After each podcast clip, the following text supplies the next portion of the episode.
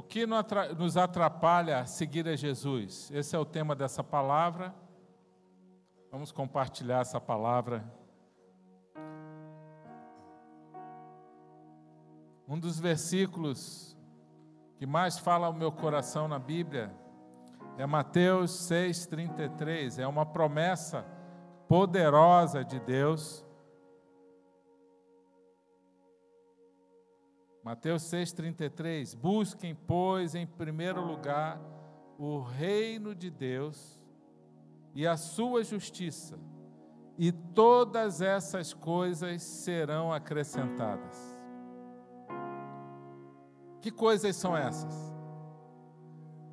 Preocupação com a provisão, dinheiro, sustento, casa, aposentadoria, tudo isso, toda aquele, aquela provisão necessária para a vida, Deus promete que vai dar, porque o contexto em que Jesus fala isso é exatamente essa preocupação, era um nível de ansiedade que as pessoas tinham com o alimento, com a roupa, com o sustento da casa, com o dinheiro para pagar as contas e e Jesus então ele ele traz a verdade para trazer um conforto e tirar toda a ansiedade do coração daquelas pessoas. E ele fala para que eles não andem ansiosos, preocupados com nada. E eles falam: Jesus, mas o que, que vai ser da gente? A gente deixou tudo para te seguir. E Jesus fala: Olha os pássaros, eles não trabalham, eles não plantam e eles nem colhem. Quem que sustenta eles? Então Jesus ele vem trazendo a verdade do cuidado de Deus e ele encerra esse capítulo com esse versículo. Busquem a Deus em primeiro lugar e a sua justiça. Porque buscar a Deus significa estar vivendo a justiça dele. O que é buscar a justiça de Deus? É viver de uma forma justa, é um viver correto, é fazer aquilo que Deus fala que é o, certo fazer é aquilo que a palavra de Deus nos ensina. Então, buscar a Deus em primeiro lugar, e por isso o maior mandamento que o Senhor ensina é amar a Deus com todo o coração, força, alma, entendimento. E, e quem ama, obedece. Jesus falou: Aqueles que me amam obedecem os meus mandamentos. Então, se Deus, a gente fala para Deus: Deus, nós te amamos. Deus fala assim: então mostra, obedece os meus princípios, mandamentos. O reino de Deus é assim, é um reino de princípios, de mandamentos e promessas de Deus. Todo o tempo na Bíblia você vê isso. Viver essa justiça de Deus, buscar essa justiça de Deus, é buscar uma vida correta. Aí ele promete, se você colocar ele em primeiro lugar, e obedecer os princípios dele, viver de uma forma justa, ele não vai deixar faltar nada. Tudo que precisa, não é tudo que a gente deseja, mas é tudo aquilo que é o necessário para a gente viver bem. Então, é uma promessa de Deus. Agora, o que, que pode atrapalhar a nossa vida com Deus, a seguir a Cristo? Porque não tem como chegar a Deus se não for atra através de Jesus. Jesus é o caminho, a verdade e a vida. Ninguém chega ao Pai se não for por Ele. Então, muitas coisas podem atrapalhar e impedir que a gente coloque Deus em primeiro lugar, como prioridade na nossa vida. Pode ser um monte de coisa, o nosso orgulho, o nosso, nossa vaidade, a nossa autossuficiência. Porque colocar Deus em primeiro lugar significa que agora você vai negar a sua própria vontade para que Cristo seja o dono da sua própria vontade. Ele só entra num coração assim. Ele não entra num coração soberbo, autossuficiente. Vai precisar negar a sua própria vontade. Se alguém quiser vir após mim, negue-se a si mesmo, tome sua cruz e siga-me. Mateus 16, 24. Se alguém quiser seguir Jesus, é assim, tem que negar a sua própria vontade. E muitas coisas nessa hora podem atrapalhar o excesso de trabalho, pecado, a busca é, por riqueza, dinheiro. Tem a história de um homem que Jesus convida ele para segui-lo. E ele rejeita Jesus, porque Jesus fez um convite de uma forma, ele queria seguir Jesus da forma dele. E essa história está lá em Lucas 18, versículo 18. Não é uma parábola, é algo que aconteceu realmente ali. É, Jesus viveu essa, esse momento com esse homem. E eu vou ler o texto então. Certo homem importante lhe perguntou: Bom mestre, que farei para herdar a vida eterna? Por que você me chama bom? respondeu Jesus. Não há ninguém que seja bom a não ser somente Deus. Então ele já chegou elogiando Jesus. E Jesus pergunta: Por que, que você me chama bom? Na verdade, Jesus percebeu que o coração dele não estava sendo é, sincero ali para uma entrega. E Jesus então foi confrontando ele, e ele diz para o homem: Jesus fala para o homem, você conhece os mandamentos. Não adulterarás, não matarás, não furtarás, não darás falso testemunho, honra teu pai e tua mãe. E Jesus falou alguns mandamentos para ele, e ele diz: A tudo isso tenho obedecido desde a adolescência, disse ele. Ao ouvir isso, Jesus disse: Falta uma coisa ainda. Aí Jesus vai na ferida, porque Deus sabe onde é a nossa fraqueza e Ele vai trabalhar ali, nessa área de fraqueza, justamente para trazer cura. E essa área de fraqueza, ela sempre vai ser exposta, Deus vai querer expor ela. Ele vai mexer nessa ferida. Porque só tem um jeito de curar ferida, precisa limpar ela, precisa mexer nela. E ele então, Deus faz então um confronto, Jesus confronta ele. Falta uma coisa, você está pensando que já conseguiu tudo, mas falta uma coisa, falta um detalhe muito importante. E, e ele diz: venda tudo que você possui e dê o dinheiro aos pobres e você terá um tesouro nos céus. E aí o problema agora é que ele não quis trocar o tesouro da terra com o tesouro dos céus. Esse foi o problema.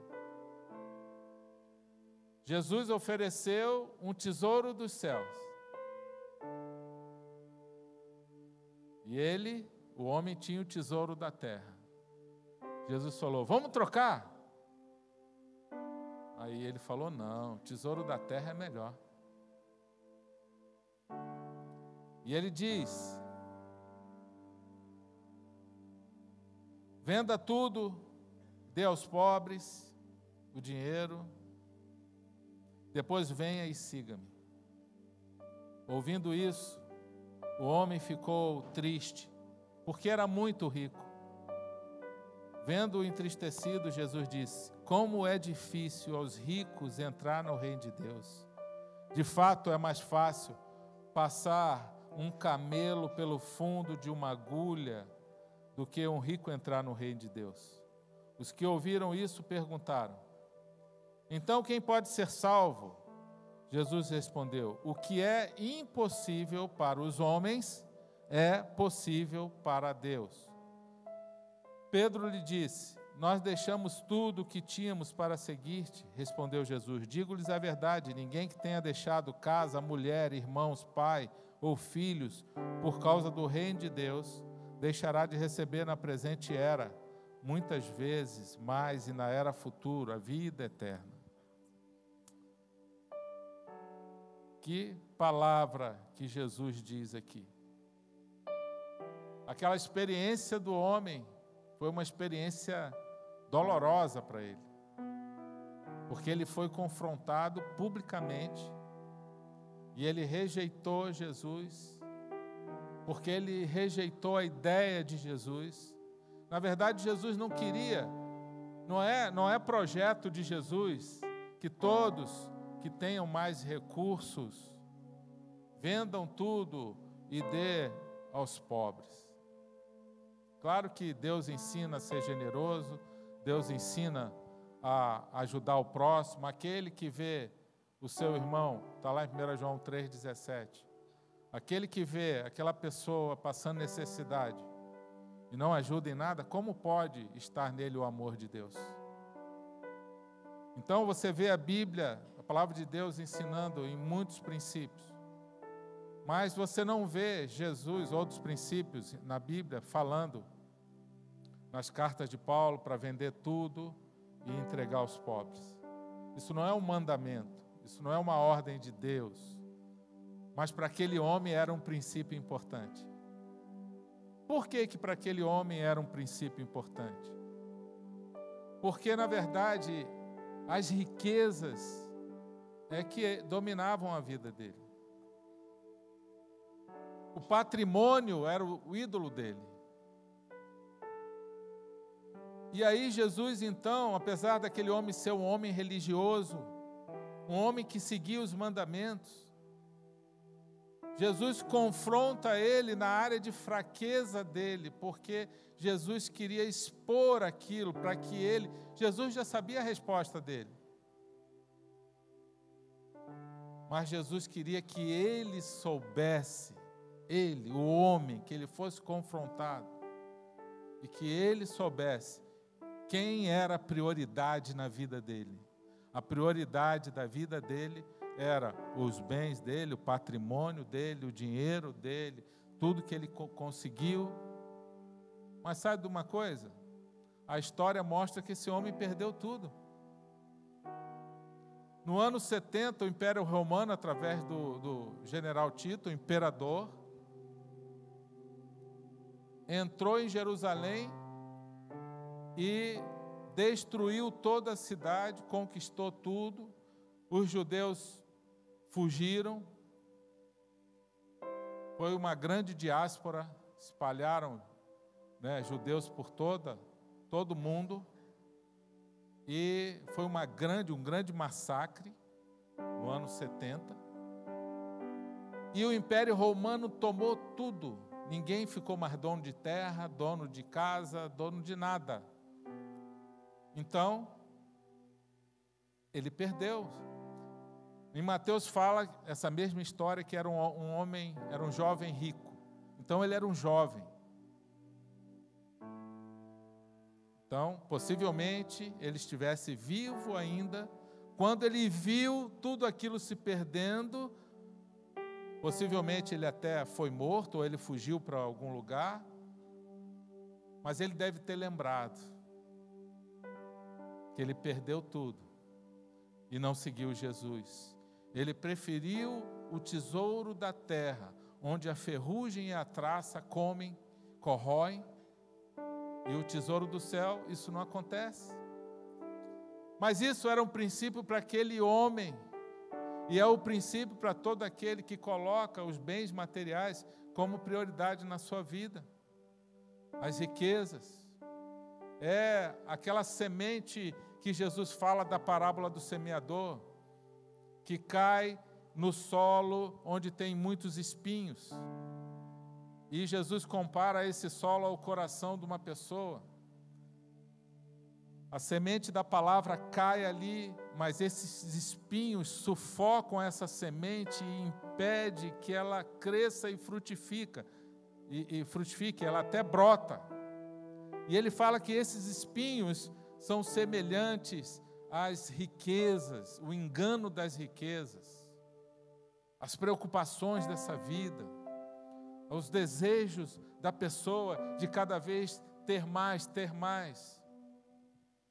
Isso rouba o poder da palavra de Deus na vida da pessoa. Isso rouba a ação do Espírito Santo, isso rouba a ação de Deus na vida da pessoa.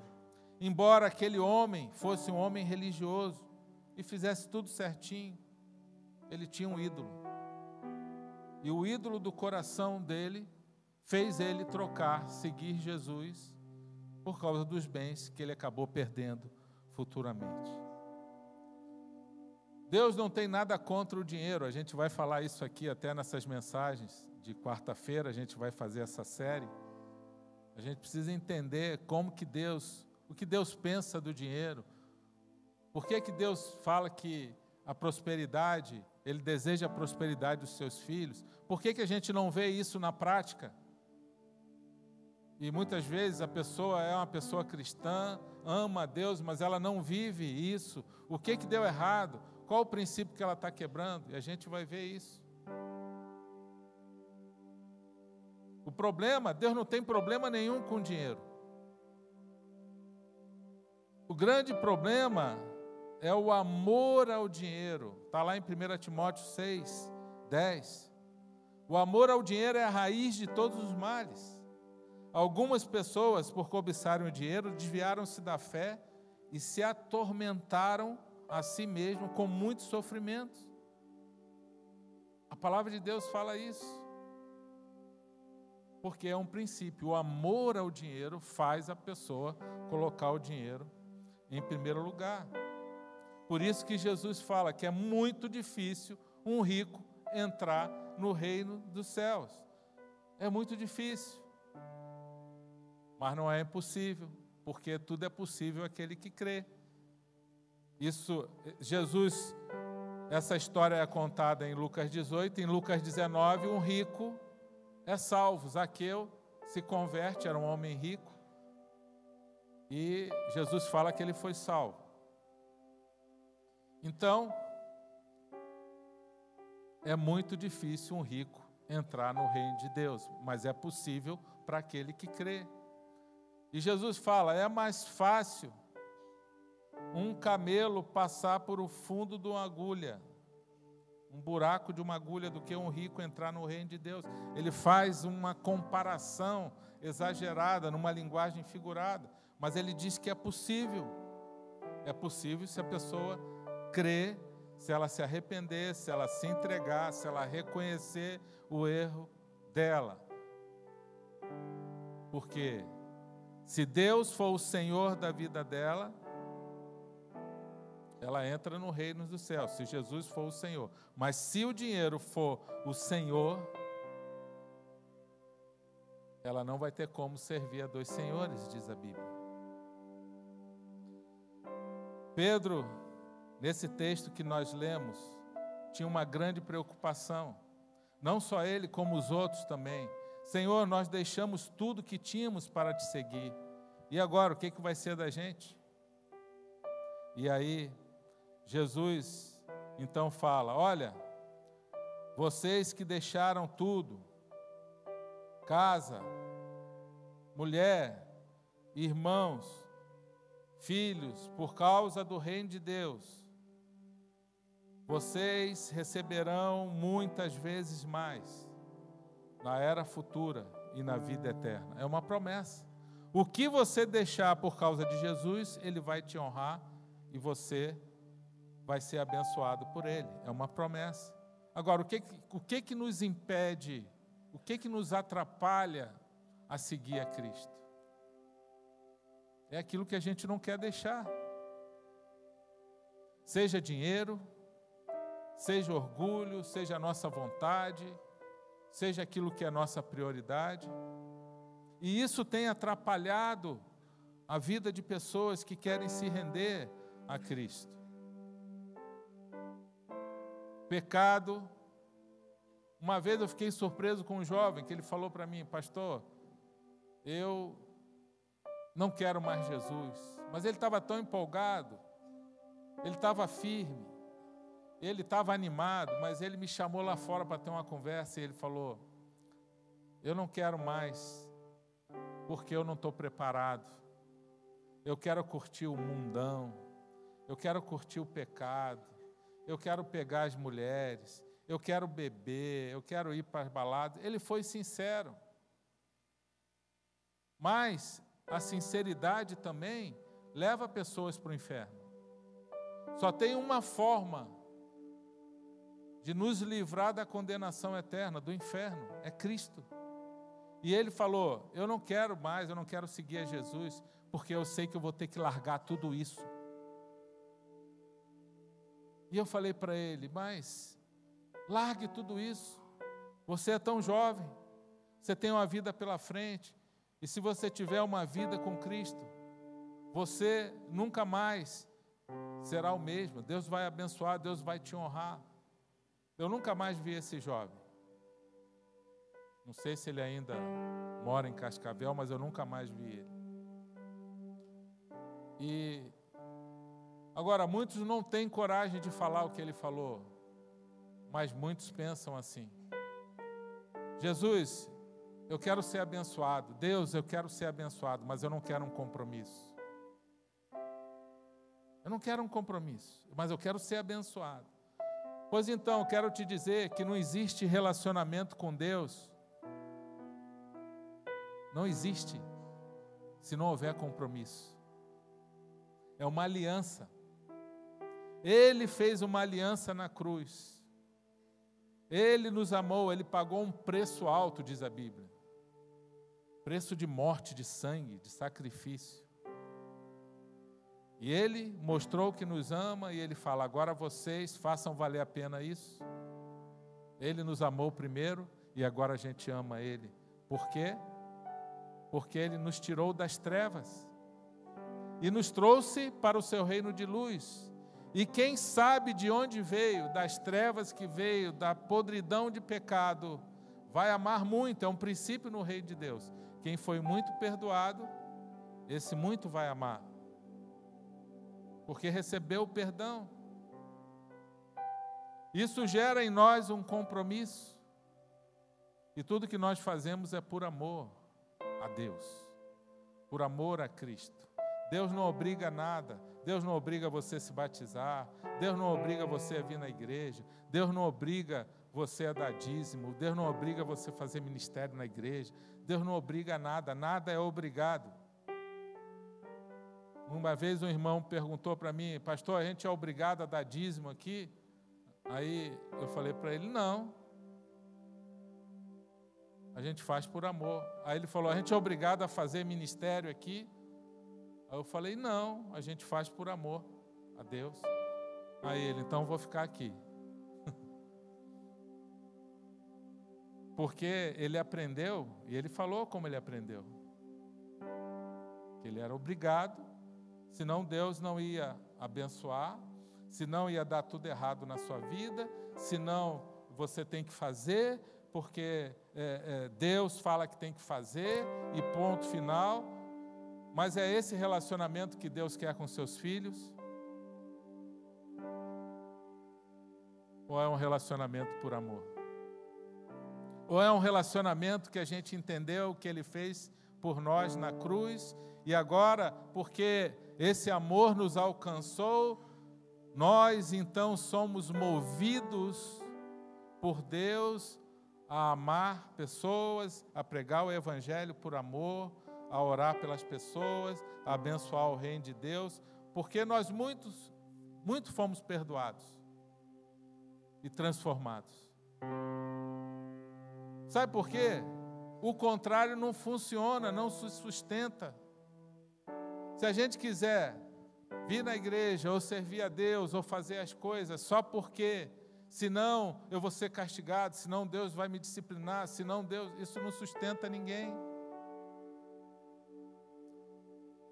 Esse tipo de amor na família também não funciona. É um amor que ainda não foi alcançado pelo verdadeiro amor de Deus.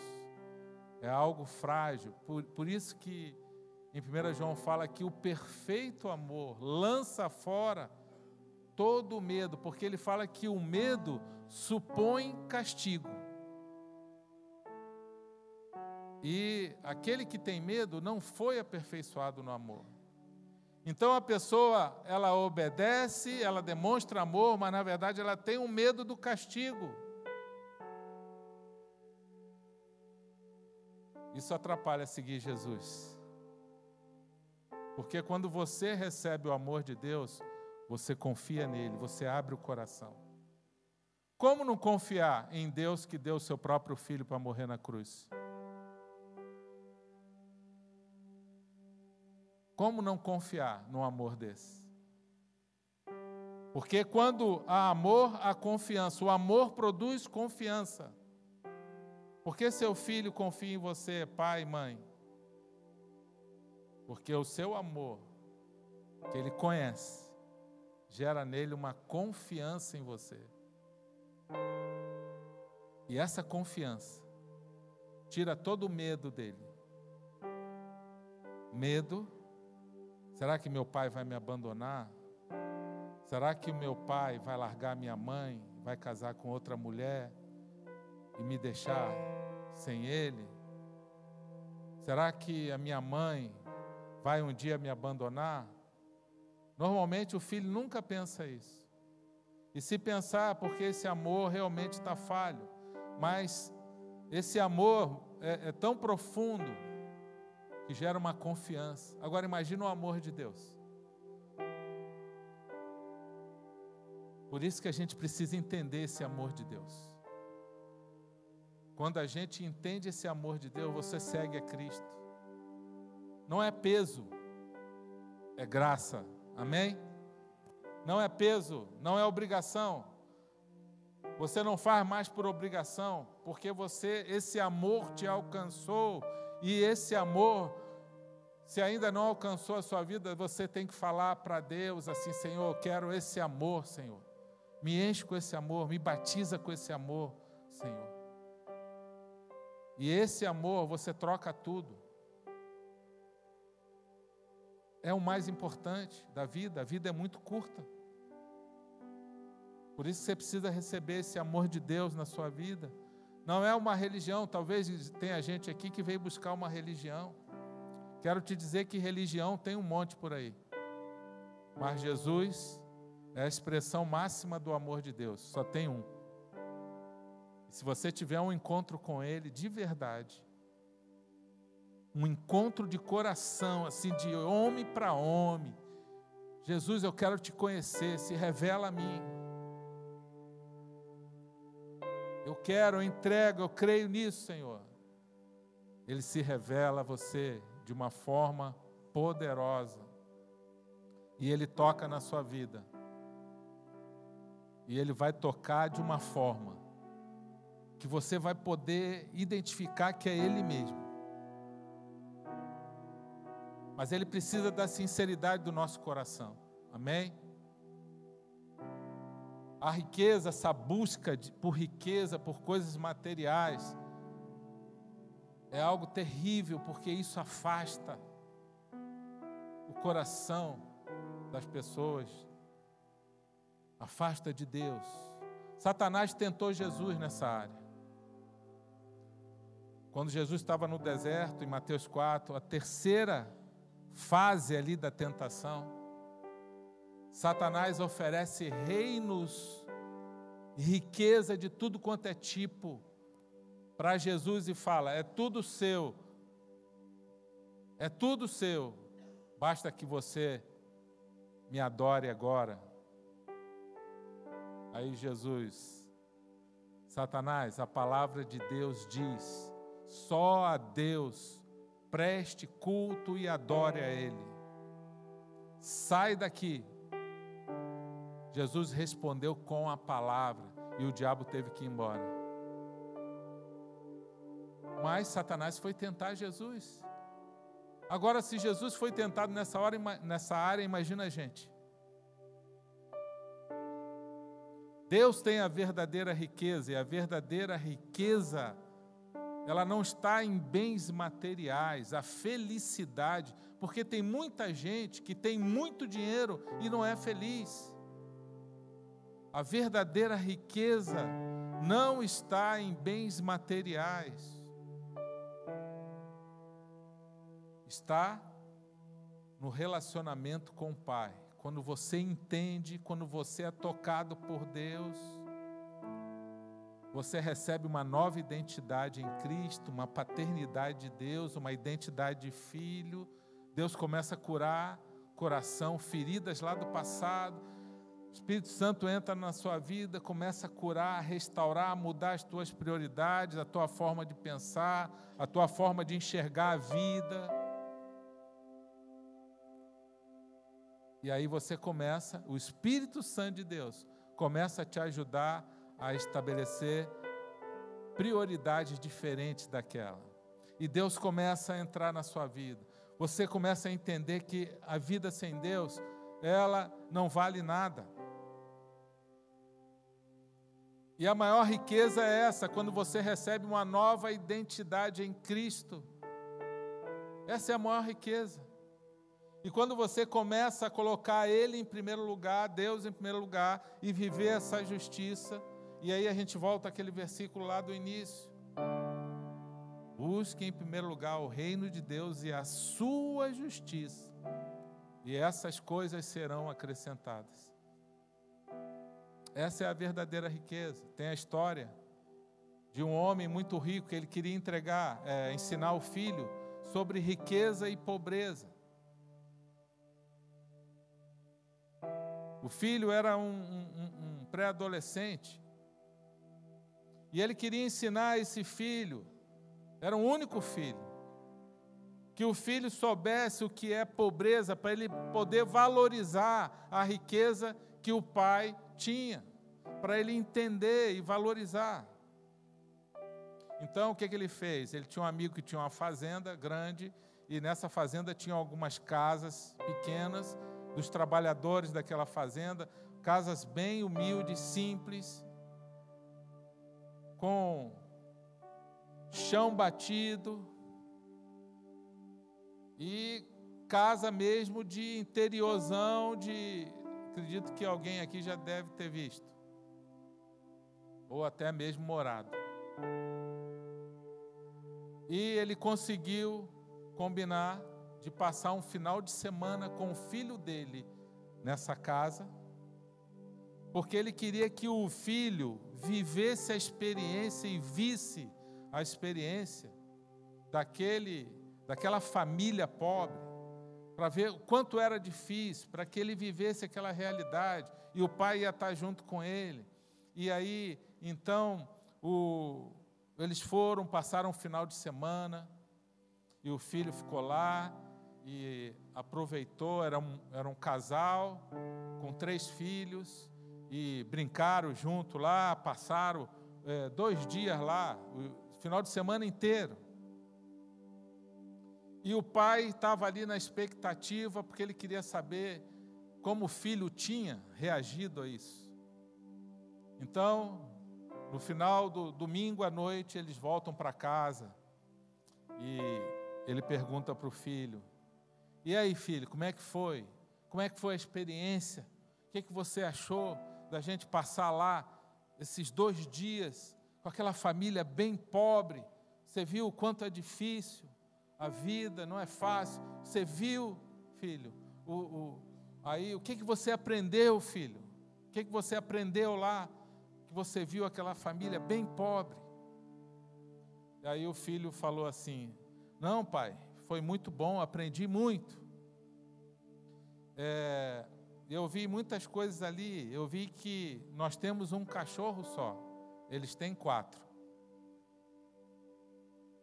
E eu não tenho irmão. E os meninos lá são em três irmãos, eles brincam o tempo todo. Nós temos uma piscina na nossa casa, mas eles têm um rio perto, um rio enorme lá que eles pescam lá, eles tomam banho e e nós temos um quintal grande na nossa casa, mas eles têm um quintal que é uma floresta inteira. E o pai ficou olhando para ele, vendo aquilo, ouvindo aquilo tudo. E tá, mas e aí, o que que, que que você acha? Não, pai, eu quero agradecer porque por me mostrar o quanto nós somos pobres. Sabe qual é o problema? Que as pessoas não sabem qual é a maior riqueza, a verdadeira riqueza da vida. Qual é a verdadeira riqueza para a sua vida? O que, que você tem sonhado? O que, que você tem pedido muito para Deus? Você acha que Ele não quer te dar? Ele quer te dar sim. Porque Ele é Pai, Ele ama seus filhos. Mas muita gente ainda não entendeu qual é a maior riqueza da vida. Qual é a verdadeira riqueza da vida? O que que faz realmente um ser humano se sentir feliz, ser feliz? Tem gente que está querendo casar para ser feliz. Não, tem que ser feliz antes de casar. Tem gente que acha que quando trabalhar e ganhar mais dinheiro vai ser feliz. Não, tem que ser feliz antes de ganhar muito dinheiro. Porque dinheiro não traz felicidade, nem casamento, pelo contrário. 1 Coríntios 7 fala que quando vocês casarem, vocês vão ter muitos problemas. É o apóstolo Paulo que fala. Isso quer dizer que a gente precisa ser feliz antes do casamento, para depois fazer o outro feliz. Você vai lutar para fazer o outro feliz. A gente ensina isso no encontro de casais. Mas você já é feliz em Cristo. Você não é aquela pessoa ferida, rabugenta, murmuradora, sempre reclama de tudo, está sempre para baixo, cheio de altos e baixos. Um dia está feliz, outro dia está mal. O outro dia está bem, outro dia está mal. É, deve ser horrível esse negócio. Jesus quer curar o nosso coração. Ele quer transformar a nossa vida. Você precisa encontrar a verdadeira riqueza em Cristo e fica se comparando, olhando na internet e vendo o outro e bisbilhotando a vida do outro. Você tem que ser feliz com a vida que Deus tem te dado. E se você tiver Cristo como o Senhor, o dono da sua vida, e se Ele for a razão da sua vida, o que vier para você vai ser lucro. Amém? Pode ter certeza que Ele vai acrescentar tudo aquilo que você precisa de verdade que é a verdadeira riqueza que Ele quer te dar. Amém? Deus é bom, Deus é fiel, creia nele. Fique de pé. Creia nessa palavra de Deus e receba o amor de Deus em Cristo, a verdade dele.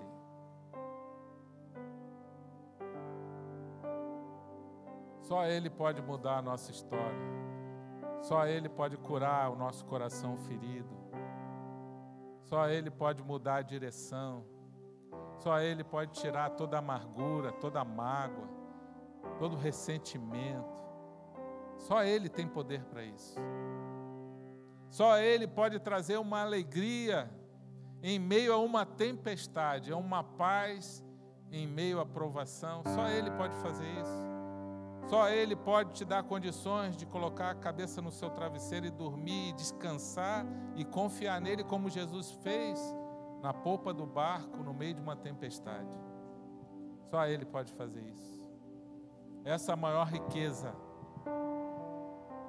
é estar na presença de Deus, é ter Cristo como seu Senhor e Salvador. Receba esse amor de Deus sobre a sua vida. Deus te trouxe hoje aqui porque Ele quer escrever uma nova história na sua vida. Ele quer trazer cura, libertação sobre a sua vida.